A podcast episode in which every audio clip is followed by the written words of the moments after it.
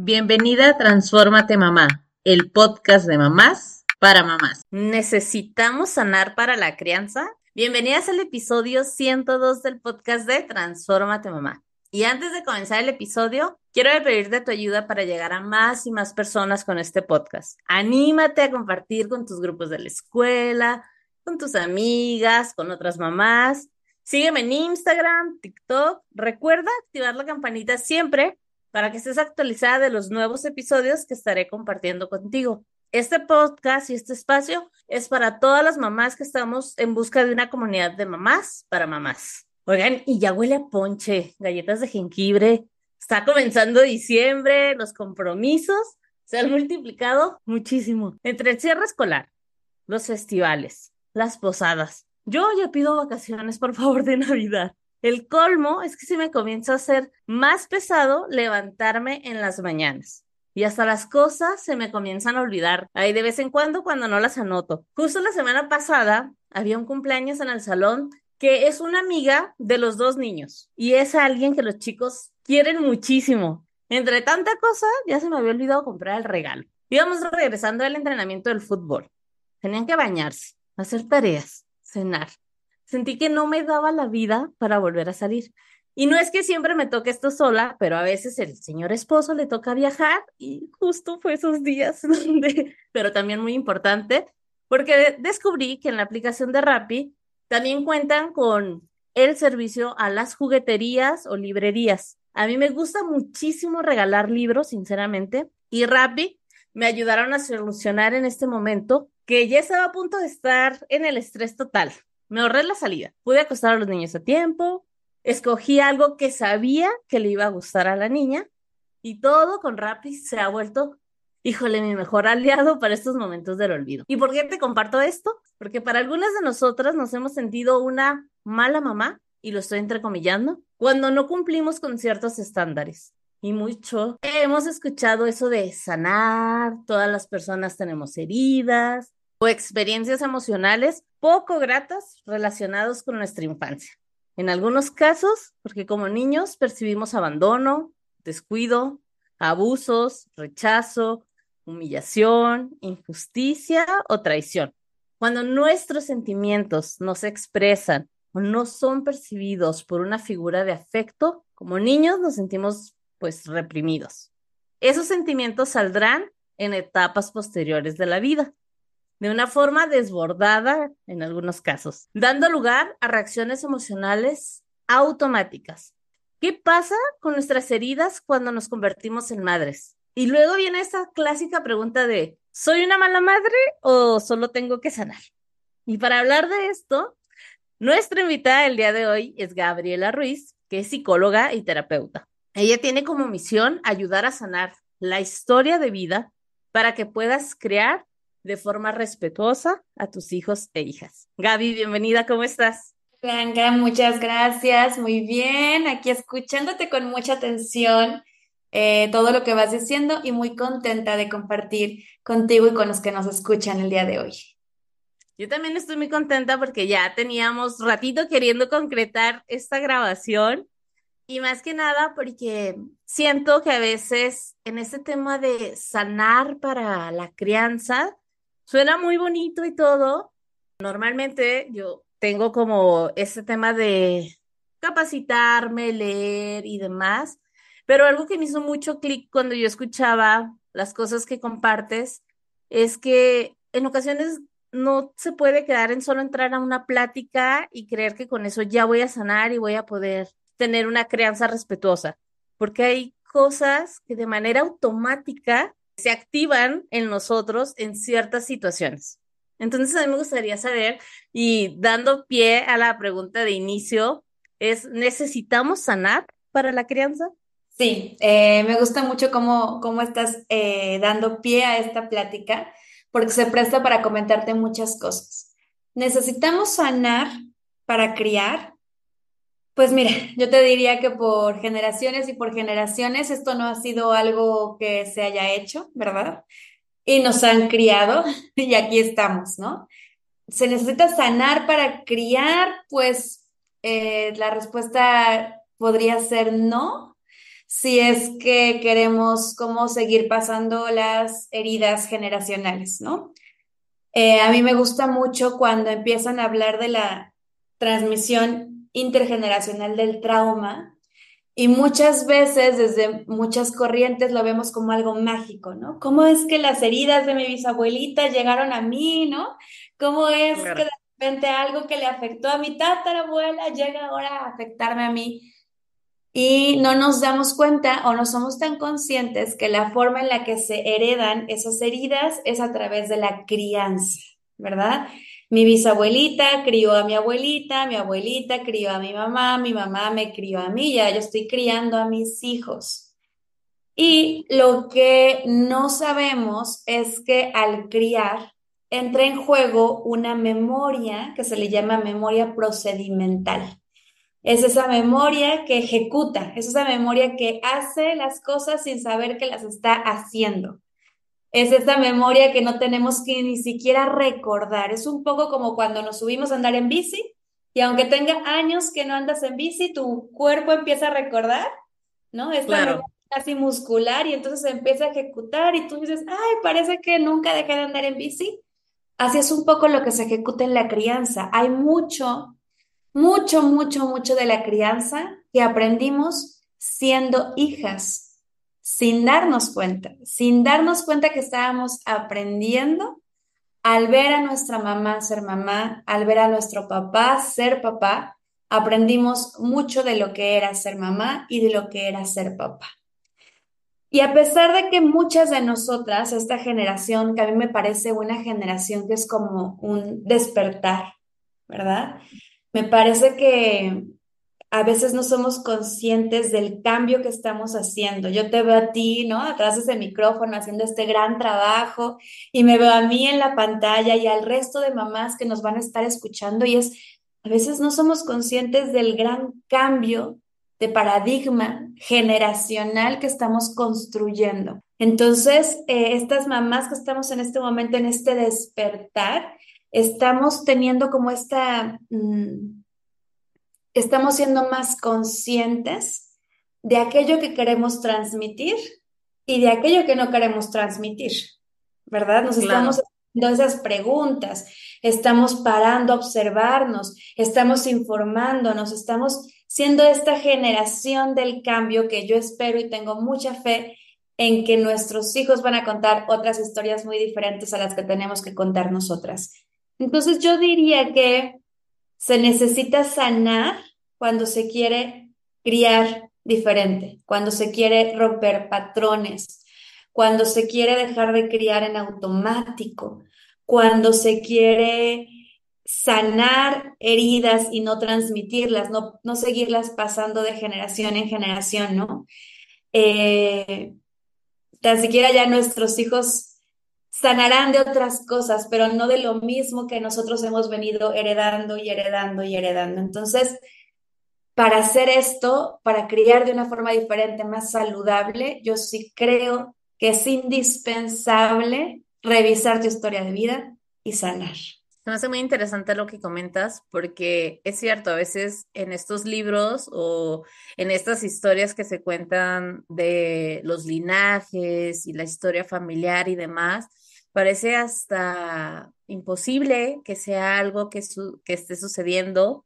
Para algunas personas es como, no, eso no sucede, no nos podemos pasar de generación en generación ciertas cosas, pero también en la crianza las ausencias se hacen presente. O sea, de alguna manera esas ausencias también son parte de la crianza cuando hay estas desconexiones familiares y cómo nos van afectando en futuras generaciones, ¿no? Y a veces el no hablarlo, no ponerlo en palabras, que creo que era algo que sucedía antes, el mejor no lo tocamos, estos secretos familiares, estas cosas que nadie se entere, eh, no permitían hablar de las cosas por su nombre, cuestionarlas y poderlas hacer de manera diferente. Que ahora siento que somos esta generación de mamás que pues duele, incomoda, pero lo ponemos sobre la mesa y vamos a ver qué pasa, ¿no? Ahí andamos como tratando de, de mover ciertas cosas y aquí en el podcast lo hemos dicho muchas veces. Seguramente nuestros hijos si deciden ser papás o estas personitas deciden ser mamá o papá en algún punto, les va a tocar sanar cosas, pero yo espero que no sea lo mismo que venimos justamente trabajando de, o no trabajando y solamente pasando y pasando de generación en generación.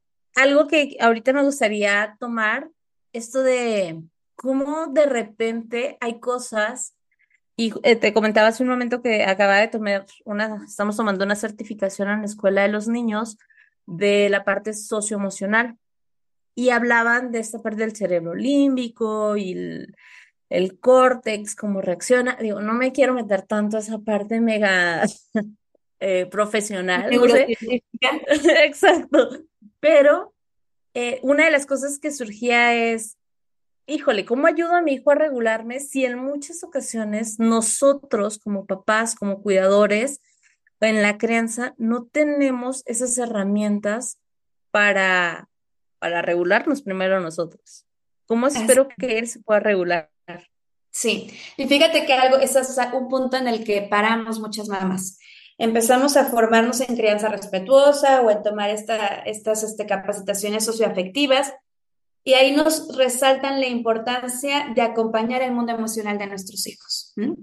Entonces, eh, yo siempre les digo a las mamás, las emociones de nuestros hijos son como una ola, ¿no? Sube la emoción, sube, sube, sube, se pone intensa, pero va a transitar, o sea, va, a llegar a un pico, va a llegar a la cúspide y va a empezar a bajar. Así son las emociones, llegan y se van, ¿no? Dicen que son como las nubecitas o como las olas. El tema es que cuando está en la cúspide la emoción, esa emoción me gatilla. Esa emoción me detona. Y entonces yo interrumpo con mi desborde emocional el flujo de la emoción de mi hijo, ¿verdad? Yo ya empiezo a enojarme, empiezo a estar reactiva, entonces esto hace que mi hijo no pueda llevar el ciclo normal de su emoción, sino que se queda arriba, más desbordado, más estresado, ¿verdad? Y ya sea que la corta, la oculta o se vuelve mucho más explosivo y mucho más demandante.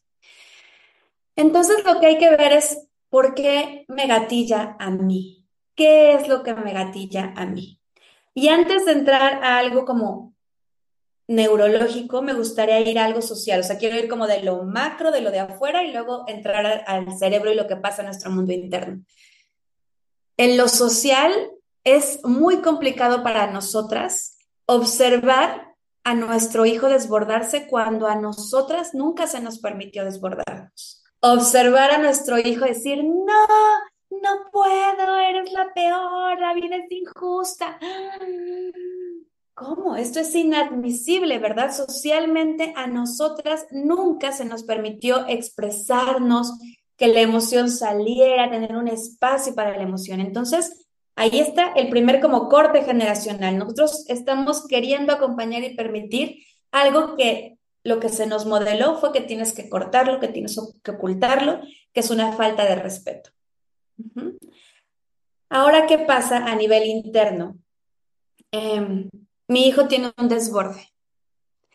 Y ese, esa emoción tan cruda, porque nuestros hijos nos presentan las emociones crudas, ¿verdad? Ya eh, me dijiste que tus hijos tienen entre 8 y 9, ¿verdad? El mío tiene el grande tiene 8 y la chiquita tiene 3. Entonces ya los más grandecitos, de 8 y 9, ya empiezan a poder como ir modulando, a veces editando, transformando su emoción. Pero los más chiquitos te la presentan tal cual. No le editan nada, no la regulan, o sea, así como la sienten, sale la emoción, explota.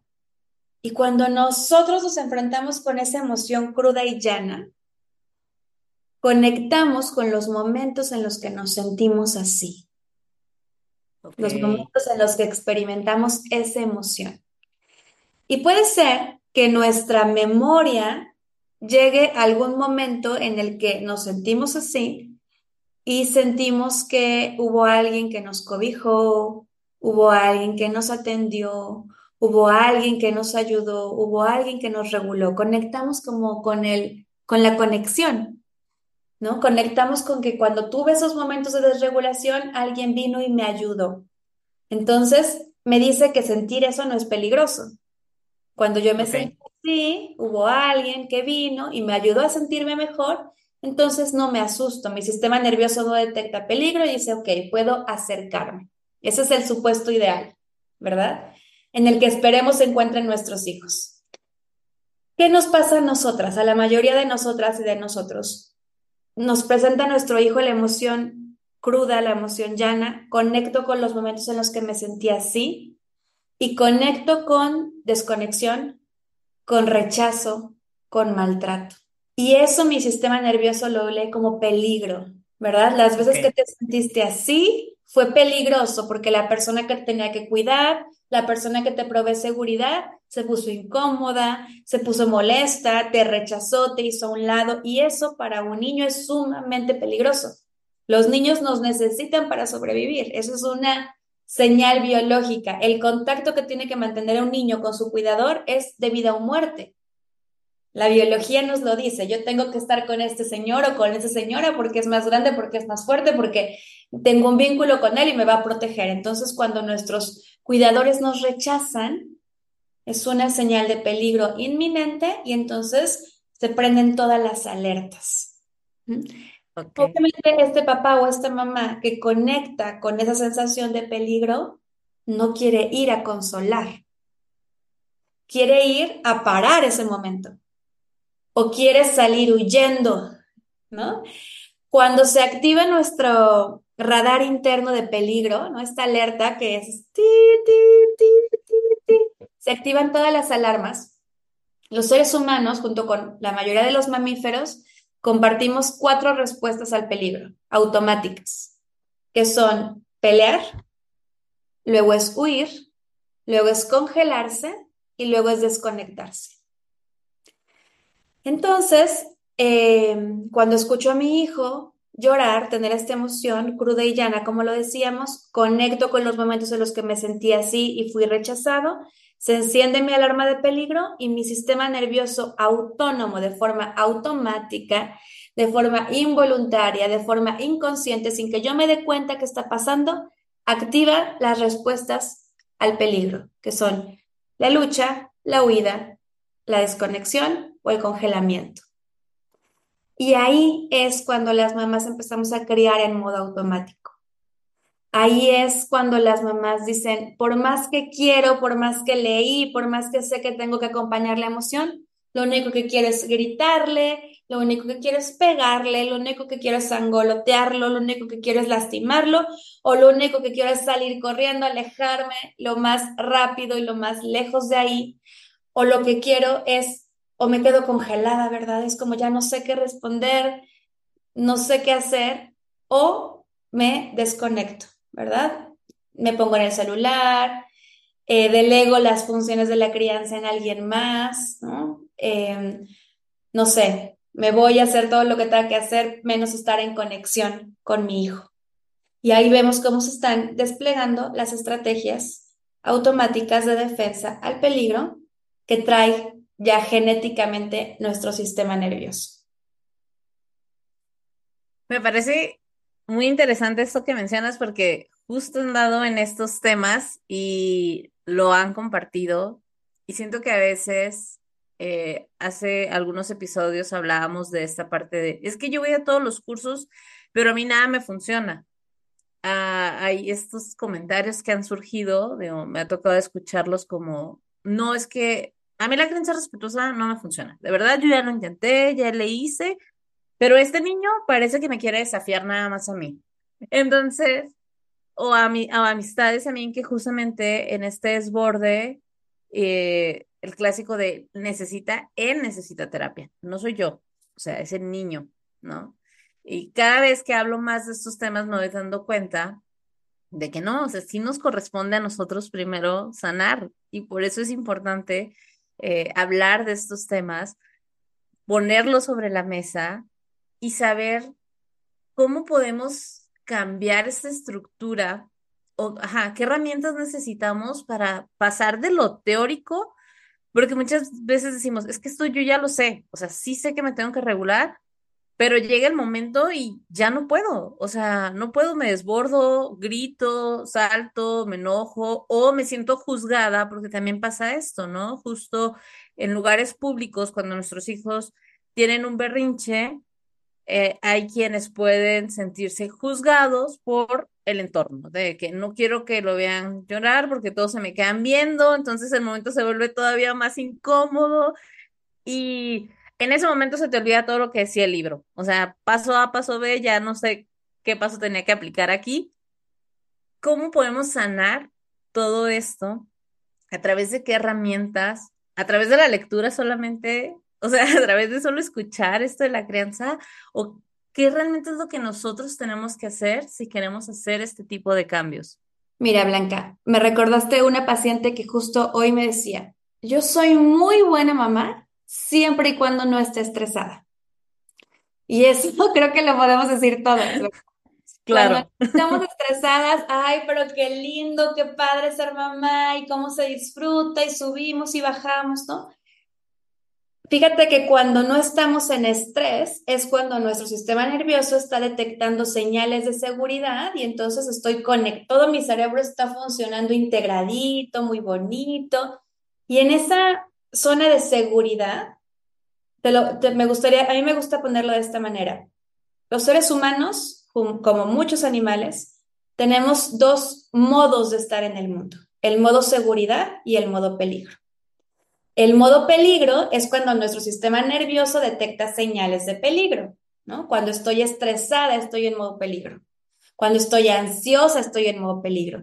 Es más un nivel, o me gustaría que lo pensáramos más como algo de energía y no de emociones, porque en el modo seguridad también cabe el enojo, también cabe la tristeza, no se, no se trata tanto de emociones, sino más de energía. Cuando estamos estresados o ansiosos, eh, me, gusta mucho pensarlo como hay una energía en mi cuerpo que no sé hacia dónde canalizar, ¿no? De hecho, es muy clásico reflejar la ansiedad como la piernita moviéndose o estas ganas de decir, ¿a dónde voy?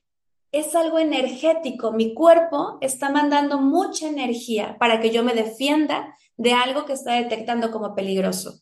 Ese es el estrés. Entonces, una vez que queda como claro esto, yo puedo como mamá estar criando en modo peligro o estar criando en modo seguridad. Y cuando estoy criando en modo seguridad, tengo acceso a todo mi cerebro. Y en ese todo mi cerebro está toda la información de crianza, todo lo que yo he leído, cómo acompañar las emociones, ¿verdad? Mirar a mi hijo, agacharlo, mirarle a los ojos, el tono de voz, todo esto que hemos aprendido, que es muy lindo, que sirve mucho saberlo, ¿verdad? No es que diga no lo aprenda, síganlo aprendiendo. Pero ustedes se van a dar cuenta que cuando su sistema nervioso detecta señales de peligro y te pone en modo peligro, ahí el cerebro ya no puede darse el lujo de irse a esa información nueva que, acabas de aprender, que aparte está en una parte de tu cerebro al que no tiene acceso. Si tu cerebro, si tu sistema nervioso detecta una señal de peligro, dice, ¿qué voy a hacer para que este humano sobreviva?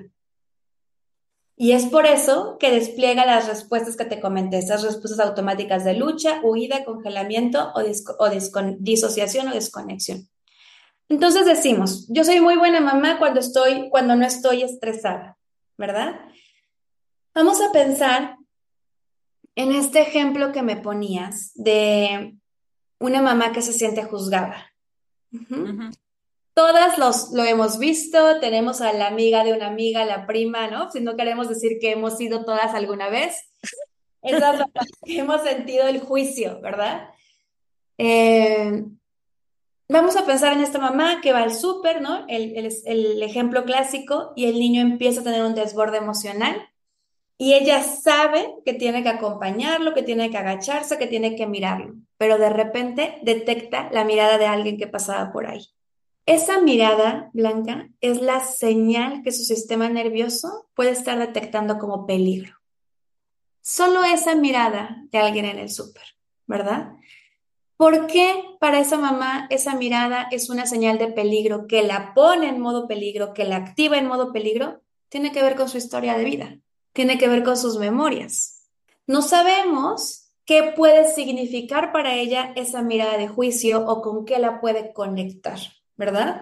Te voy a poner un ejemplo, vamos a imaginar, vamos a hacer un juego hipotético. Cuando empezamos a explorar en la historia de vida de esta mamá, podemos encontrar que de niña tenía una sensación de insuficiencia, ¿verdad?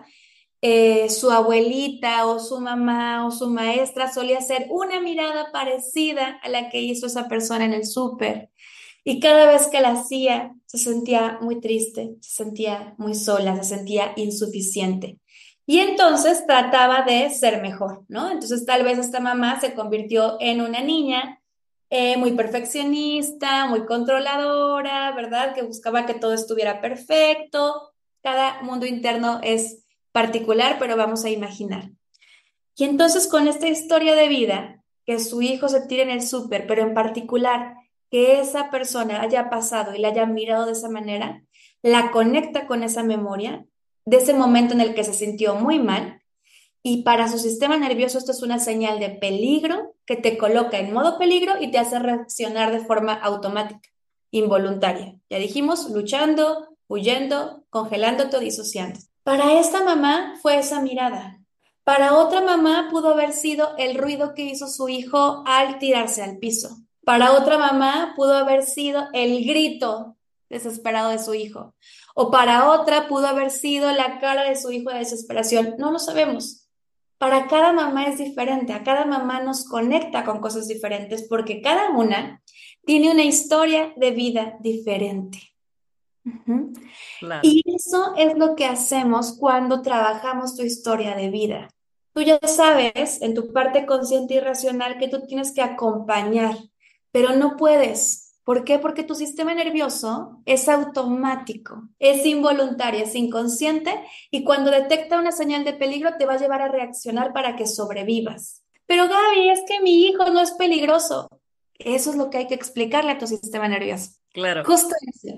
Que tu niño de tres años tirándose en el piso, babeando, tirando el helado, o que la mirada de la persona que pasó en el súper no es peligrosa, eso lo sabe la adulta que eres hoy pero no lo sabe la parte desde la que estás reaccionando, la cual puede ser una niña necesitada de aprobación, necesitada de cariño, necesitada de mirada, necesitada de validación. Y lo que hacemos en el trabajo terapéutico precisamente es entender y encontrar desde qué parte estás reaccionando, cuándo se formó, de dónde viene, con qué conecta, qué necesita y una vez que hacemos esto, es como si trajéramos a esa parte al presente y le mostráramos que ya no estamos ahí en ese momento en el que se formó, que el peligro ya pasó.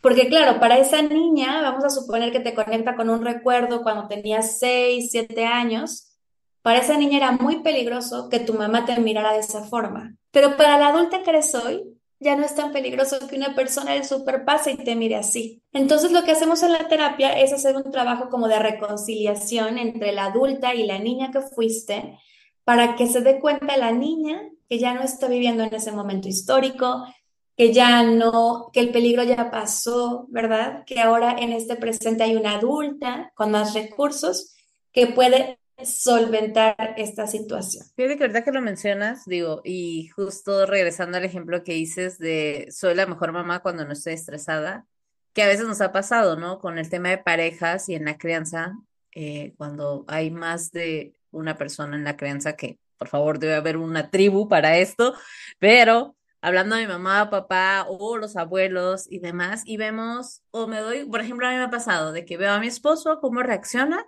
pero como la situación no está siendo esta vez conmigo, yo de, por favor, ¿cómo se te olvida todo lo que hemos aprendido? Hay que sacar todas estas herramientas. Y lo primero es como querer también tú decir, ay, no, es que acuérdate de la crianza.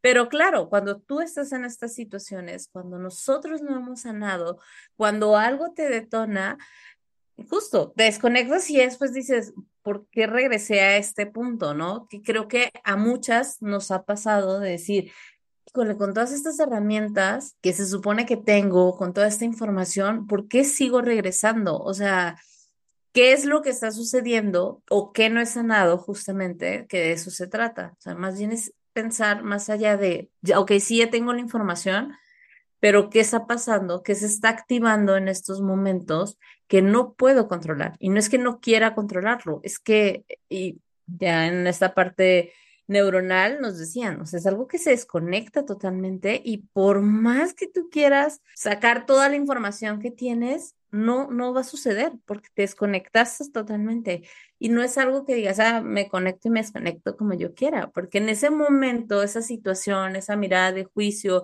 ese grito, como tú decías, o dependiendo a cada una de nosotros lo que nos pueda detonar, pues obviamente nos va a hacer actuar y de esa manera de, de desconexión. Y a mí se me hace se me hace bastante fuerte porque sí, siento que muchas veces hemos caído en esta parte de tomar muchos cursos, pero a veces no, o no se había hablado de que primero es necesario sanar, primero es necesario entender por qué mi actuar está siendo de esta manera, qué está sucediendo o qué hay en mi historia de vida que detona esta, esta manera de actuar, porque también hemos escuchado el clásico de yo no quiero ser como mi mamá o como mi papá o demás. Yo creo que ya se escucha mucho este tipo de cosas de yo voy a, no voy a cometer esos errores. Y ya cuando menos lo piensas, te estás escuchando y hablas igual que mamá, que papá, dices las mismas palabras, las frases célebres, la chancla voladora y todas estas cosas que en México bromeamos sobre eso,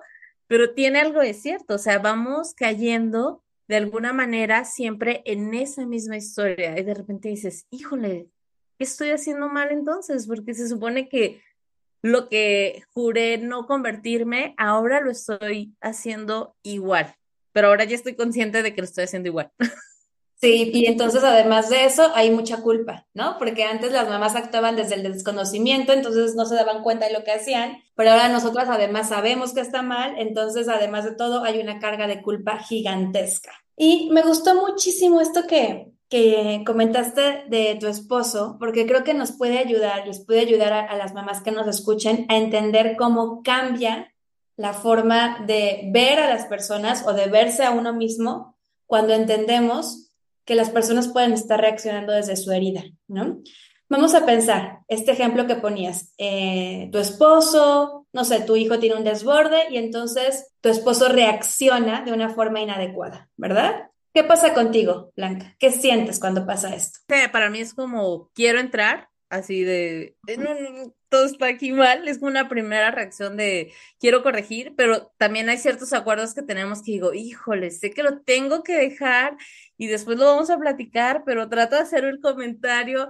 Entonces, como que sí, yo caigo todavía en este punto de, no sé hasta dónde tengo que frenar. Obviamente, si es algo que sobrepasa nuestros límites generales, sí, entraría y... ¿Pero qué sientes por tu esposo en ese momento? En ese momento, sí. me molesta, porque claro. Exacto. Y te enojas, ¿verdad? Es como, ¿qué te pasa? Claro.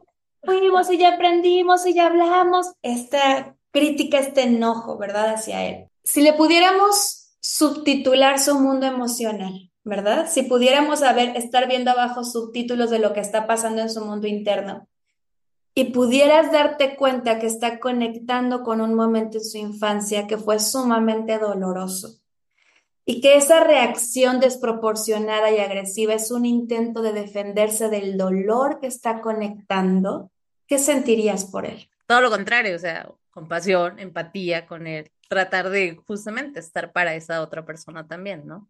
Claro, ¿te das cuenta cómo cambia? Y entonces tienes compasión y desde la compasión quieres ayudar. Ya no solamente a tu hijo, ya no quieres rescatar solo a tu cría, te das cuenta que eh, tu pareja también la está pasando mal y es, ¿qué puedo hacer para que, para mejorar este momento? ¿Qué puedo hacer para que no te sientas tan mal? ¿No? Surge estas ganas genuinas de ayudar. Si yo te hubiera dicho hace un momento, antes de que hiciéramos esta reflexión, Blanca, pero mira, tal vez tu esposo necesita ayuda. En ese momento hubieras dicho, ¿de qué me hablas? Se está equivocando, ya lo habíamos hablado, ¿verdad? No te dan ganas genuinas de ayudarle. Pero cuando puedes ver más allá de lo evidente y puedes ver lo que está pasando en su mundo interno, las ganas genuinas de ayudar surgen. Esto que pasa con la pareja, Blanca, imagínate que pasa también contigo misma, hacia adentro. Cuando tú reaccionas con tu hijo de forma inadecuada, automáticamente después empieza un juicio y una crítica. porque lo hice, si ya sé, si ya tomé los cursos, si ya eh, aprendí, ya había quedado que no lo iba a hacer. Y esta eh, forma de hablarnos y de tratarnos a nosotras mismas es muy hiriente. Es una forma que nos lastima, es una forma que rompe el vínculo con nosotras, ¿verdad? Es una forma en la que nos vamos alejando, desconectando, criticando. Es una forma en la que nos vamos hiriendo. Ahora, si entendemos de dónde viene esa reacción, si nos damos cuenta que esa reacción tiene historia, incluso lo poderoso, Blanca, es cuando entendemos justo el momento en el que se formó, porque en terapia podemos llegar a encontrar que fue en un momento específico, cuando teníamos cinco, cuando teníamos seis, cuando ocurrió algo en nuestro entorno familiar, algún divorcio, alguna muerte, algún, eh, alguna mudanza, algo que haya cambiado en nuestro entorno familiar, que haya provocado esta herida. Hay veces que lo tenemos muy claro en tiempo y espacio, hay veces que incluye algunos años, ¿no? Entre seis, ocho años. ¿Te puedes imaginar esa niña que tiene esa herida? Es muy poderoso, porque entonces cuando la ves así, lastimada y necesitada, ya no le hablas con ese tono crítico, juicioso, desaprobador, ¿verdad? Te dan ganas genuinas de ayudarla, de decir, ay, esto nos está asustando, ¿verdad? Uf, esto está siendo difícil para nosotras. Claro, porque conecta con ta, ta, ta, ta, ta, ta, en mi historia de vida. Claro, sí, está conectando con esta niña y por eso quiere defenderse. Hey, estamos bien, estamos seguras, el peligro ya pasó, ¿verdad? Y podemos tener este diálogo interno compasivo que es muy poderoso. Y te voy a, relatar un poquito los pasos que ocurren para que seamos como muy conscientes de esto, que si no lo entendemos así desglosado puede parecer como eh, absurdo, ¿no? Como que no lo llegamos a entender. ¿Qué pasa? Cuando entendemos que esa reacción desproporcionada no está hilada la conducta de mi hijo, sino a mi historia, lo primero que hacemos es como hacer un alto en el tiempo, como darnos cuenta que esto no es del presente, sino que nos está conectando con el pasado. Y eso ya es un alto, como un corte, ¿no? Porque nos ayuda a separarnos. Cuando nos damos cuenta que está conectando con una herida, entonces como que nos separamos a la adulta que somos de nuestra parte herida. La adulta que somos está aquí en el presente, mi hijo está enfrente, soy una mujer adulta, tengo un hijo, ¿verdad? pero me está conectando con una herida del pasado, con una parte mía infantil.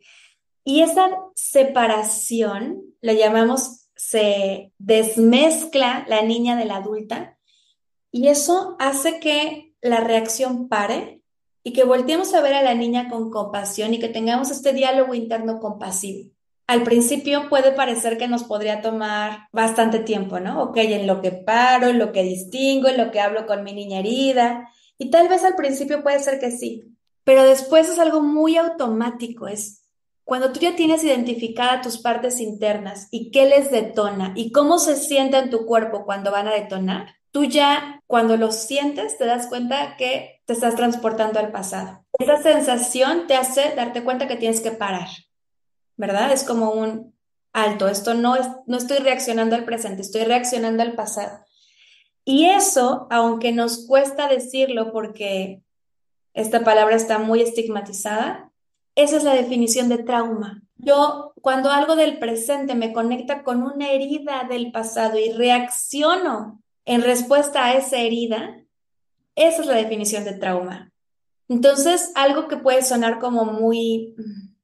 Esta, esta palabra de trauma está muy estigmatizada, conecta con cosas muy dolorosas, eh, yo, me propongo como normalizarla. En realidad, eso que sucede, ese momento en el que tú reaccionas al comportamiento de tu hijo a través de una herida del pasado, tiene que ver con trauma. Y el trauma se puede sanar, ¿verdad? El trauma es una herida y las heridas se pueden sanar. Entonces, en ese momento dejas de, dar, de tener este diálogo tan crítico, ese diálogo tan castigador y empiezas a tener un diálogo compasivo desde el ¿Qué puedo hacer para sanar? ¿Qué necesito para sanar? He vivido momentos difíciles, he vivido momentos complicados, tuve una infancia difícil, una infancia que yo no elegí, yo no fui responsable de lo que me pasó en mi infancia. No puedo culparme por eso, Dime qué mamá, Blanca, podemos culpar porque no tuvo unos cuidadores presentes, o porque la situación familiar era muy complicada, o porque sufrió abandono, porque no la vieron, no la validaron. A ninguna mamá la podemos culpar de eso, ¿verdad? Claro. Lo que sí podemos hacer es ahora que somos adultas, hacernos responsables de eso. Me gusta, me gusta cómo lo compartes, eh, este ejercicio donde no solo con las demás personas eh, somos empáticas, sino poder empatizar con nosotras mismas, poder reconocer estos momentos. Eh, ahorita yo con el niño les digo, ¿dónde sientes tu emoción, no? Pero al mismo tiempo me lo digo a mí, es, ¿dónde estoy sintiendo esta emoción? O sea, si estoy contenta, ¿dónde lo siento? Si estoy enojada también, ¿dónde estoy sintiendo yo el, enojo? Cada una de estas emociones, estamos ahorita con esa parte de dónde empezamos a sentir, pero la verdad es que este ejercicio que compartes donde dices, híjole, o sea, no solo con los demás tenemos que ser empáticos, sino tenemos que comenzar con nosotras mismas a conocer nuestra historia, a validar nuestra propia historia, nuestras propias emociones, lo que nosotras pasamos y vivimos y desde ahí, ahora como adultas, poder sanar y trabajarlo de manera diferente, para poder hacerlo diferente. Y me hace todo el sentido, de verdad, la manera en que lo compartes, porque creo que a veces esta pequeña parte entre los libros y la información se pierde, de decir, sí, pero pero siempre reacciono mal al final. Fíjate que este punto que tocas, perdón que te interrumpa Blanca, es súper importante porque si en los libros de crianza te hablan de los automáticos en la crianza, ¿no? Si te dicen, es que eh, hay que eliminar los automáticos, hay que trabajar con los automáticos. Y la mayoría lo que te ofrece son como estrategias de regulación, ¿no? Como aléjate, respira, piensa en otra cosa. Lo cual puede ser hasta cierto punto efectivo, ¿verdad?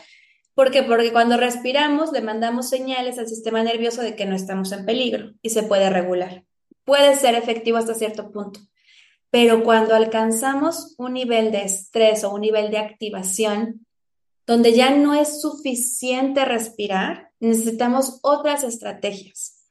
Respirar no está sanando, respirar está calmando la herida, como si le pusiéramos como si nos tomáramos una pastillita para el dolor o le pusiéramos un poquito de analgésico, pero la herida ahí se va a quedar, ¿verdad? Y voy a seguir reaccionando y reaccionando y reaccionando y reaccionando.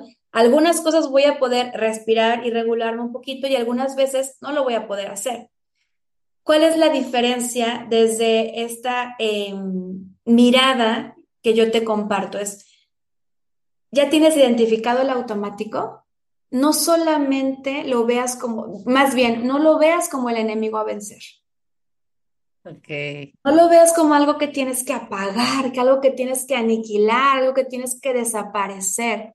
No, pregúntate de dónde viene, porque ese automático es la ventana a tu mundo interno, es la señal de ayuda, es el mensaje que te está diciendo, aquí está, ven, necesito curar esta parte y ve a ver qué necesitas. Es la invitación a ve a buscar qué necesidad se quedó sin cubrir. Si estás reaccionando desde los automáticos, es porque estás en modo peligro. Y si estás en modo peligro, es porque tu sistema nervioso está detectando como peligrosas señales que tal vez en el presente ya no lo son, pero en el pasado sí lo fueron, Blanca. En el pasado sí fue peligroso esa mirada, ese grito, esa falta de atención o esa negativa, lo que sea que te gatille con tu hijo, que cada una de las personas que nos están escuchando piensen, ¿qué me gatilla? Y una vez que lo encuentran, sepan que eso puede no ser peligroso hoy, pero pudo haber sido peligroso en algún momento de su vida. Y lo más seguro es que haya sido peligroso en la infancia y en relación con tu figura de cuidado porque en esa figura nos jugamos muchísimo, en ese vínculo nos jugamos muchísimo. Entonces, la invitación y a lo que quiero que, se lleven en, de esta charla es, el automático no es aquel fuego que tienes que apagar, más bien es la puerta de entrada. Quisiera que lo vieras con curiosidad, con compasión. ¿Por qué me duele aquí? ¿De dónde viene? ¿Y cómo puedo ayudarme a regresar a la seguridad en esos momentos de activación, en esos momentos de peligro, en esos momentos de explosión. Gaby, me encantaría que me compartieras, eh, antes de cerrar el episodio, cómo tú te dedicas a ayudar a otras mamás para dejarse de ver como mala mamá, porque a veces quedamos en ese juicio, volvemos al tema de los juicios de es que soy mala madre porque no estoy llevando la crianza como lo dice el libro, ¿no? O como sé que debería ser o el deber ser. Entonces, ¿cómo es, cómo tú ahorita estás ayudando a otras mamás a sanar esta crianza? Mira, principalmente hago terapia uno a uno. Eso es eh, lo principal. Sin embargo, hace ya algún tiempo la agenda está llena, entonces estoy haciendo espacios grupales que han funcionado muy bien. Tengo eh, grupos terapéuticos donde nos reunimos aproximadamente 15 mamás durante 5 o 6 sesiones semanales y hacemos un poquito de este trabajo.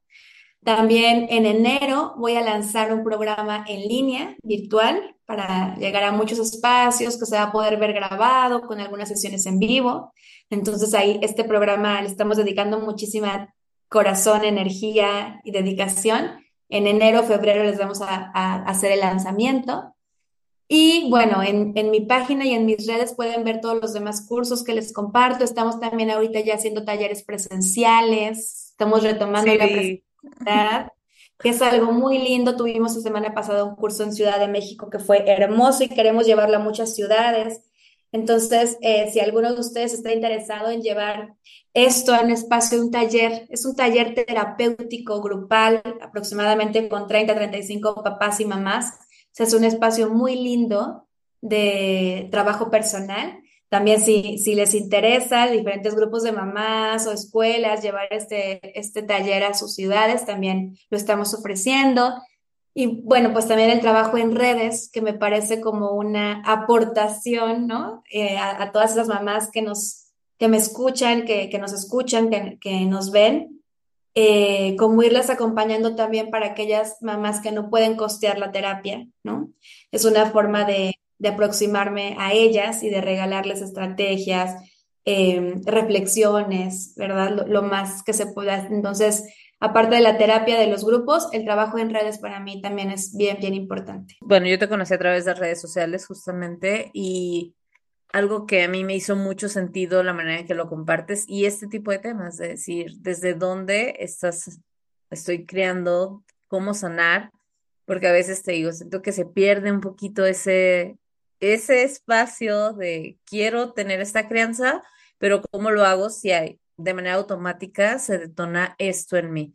Y la manera en que tú compartes, la verdad es que me encanta. Voy a dejar todas las redes sociales en la descripción del episodio Tal vez no puedas costear en este momento el curso o la terapia, pero sí ese tipo de información de introspección, yo me llevo de verdad esto que compartiste de verte con amor y empezar a detectar esos momentos. Tal vez no cuando estás en el mega desborde, pero cuando estás a punto de llegar, tal vez en estos mini desbordes, creo que te pueden ayudar a ti también, mamá, a, a ir detectando por qué es que algo se está detonando dentro de mí, ¿no? En ese momento, ¿qué, qué está sucediendo o qué estaba sucediendo en mi historia de vida que puede traerme esta emoción? Gaby, yo estoy súper contenta, de verdad. Me puedo quedar contigo aquí platicando horas y horas porque siento que todo lo que compartes, tu manera aparte de expresarte es como súper zen, relajada me da mucha paz el poder escucharte y espero que también a las personas que están escuchando este episodio sea de esta manera. De verdad, muchísimas gracias por todo. Ahorita que, que estabas comentando esto, me, me gustó mucho cómo lo dijiste y hay una frase que a mí me encanta, que es en esos momentos que estamos gatilladas, que estamos reaccionando, dejar de preguntarnos, ¿qué me pasa? ¿Por qué reacciona así? ¿No? Y preguntarnos, ¿qué me ha pasado? Qué me pasó en mi historia de vida. Y eso es mucho más amoroso, mucho más compasivo, mucho más introspectivo y van a ver que les va a cambiar la forma en la que se ven y la forma en la que se tratan. Entonces, con eso, Blanca, y con lo que tú has señalado, este, creo que podríamos cerrar, agradecerte esta gran labor que haces, compartiendo, reuniendo eh, tanta información y compartiéndola de la forma en la que lo haces. Qué lindo saber que estamos más y más mamás haciendo tribu, colaborando y como te decía al principio del capítulo, siendo esta generación del cambio ¿no? Me siento muy honrada de conectar con mujeres que estamos trabajando como sin conocernos, de la mano en este gran, en esta gran misión que nos une, que es ayudarnos a hacer tribu para criar a la siguiente generación. Entonces, muy feliz de compartir contigo y de compartir con los que nos escucharon. Muchas gracias, Gaby. Fíjate que hoy escuché la frase de no es personal, es neuronal. Entonces, y me encantó y creo que va muy acorde ahorita. A veces no es algo que hacemos de manera personal, simplemente hay que justamente entrar, trabajar en la introspección para poder hacerlo diferente.